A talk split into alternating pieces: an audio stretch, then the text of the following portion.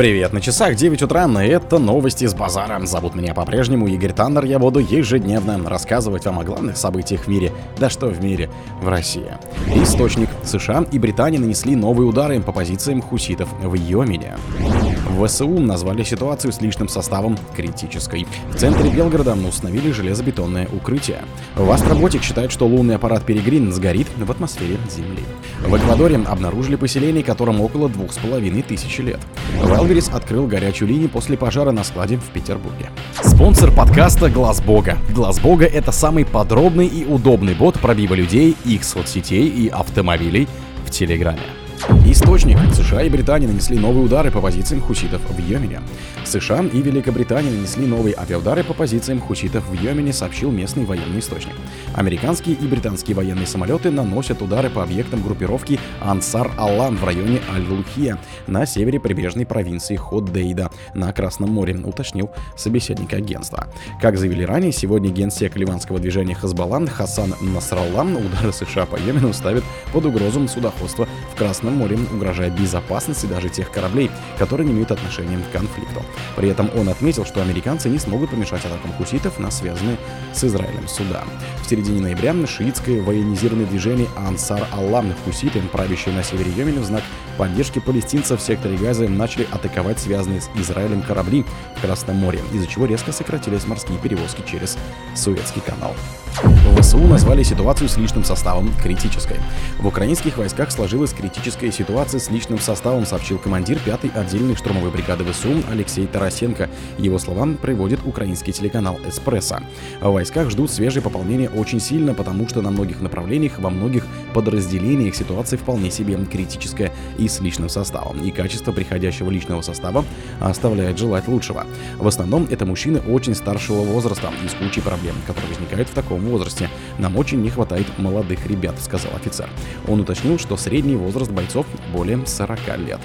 Накануне газета в Нью-Йорк Таймс сообщила, что в ВСУ серьезные проблемы с личным составом. По информации издания, украинские солдаты утомлены длительными боями. Потери, в свою очередь, восполняются лишь частично, зачастую более возрастными и плохо подготовленными новобранцами. В центре Белгорода установили железобетонное укрытие. Власти установили железобетонное модульное сооружение в центре Белгорода для защиты от обстрелов, передает корреспондент РИА Новости. Уточняется, что укрытие находится в одном из мест, куда при массированном ударе ВСУ 30 декабря прошлого года прилетели кассетные боеприпасы. Речь идет о территории возле универмага Белгород. Сюда по выходным приезжает много людей, так как рядом также находится городской центральный рынок. Отмечается, что сооружение установили рядом с остановкой у универмага. Конструкция с крышей и входным проемом представляет собой 5 бетонных плит, скрепленных между собой. Внутри коробки есть дополнительное заграждение. Оно предназначено для защиты от осколков, которые могут попасть через входной проем. Внешние стены покрасили в белый цвет, а красными нанесли надпись «Укрытие». Внутри также провели провода для освещения. В Астроботик считают, что лунный аппарат Перегрин сгорит в атмосфере Земли.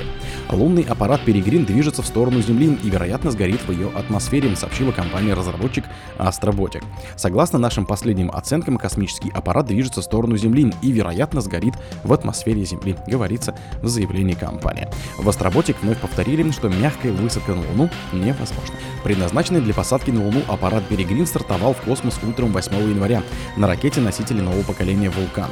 О возникших проблемах, создавшей его по контракту с НАСА, компания Астроботик сообщила примерно через 8 часов после запуска, отметив, что космический корабль не смог принять стабильную ориентацию на Солнце. Позднее специалистам удалось сориентировать солнечные антенны модуля на Солнце и зарядить его аккумулятор.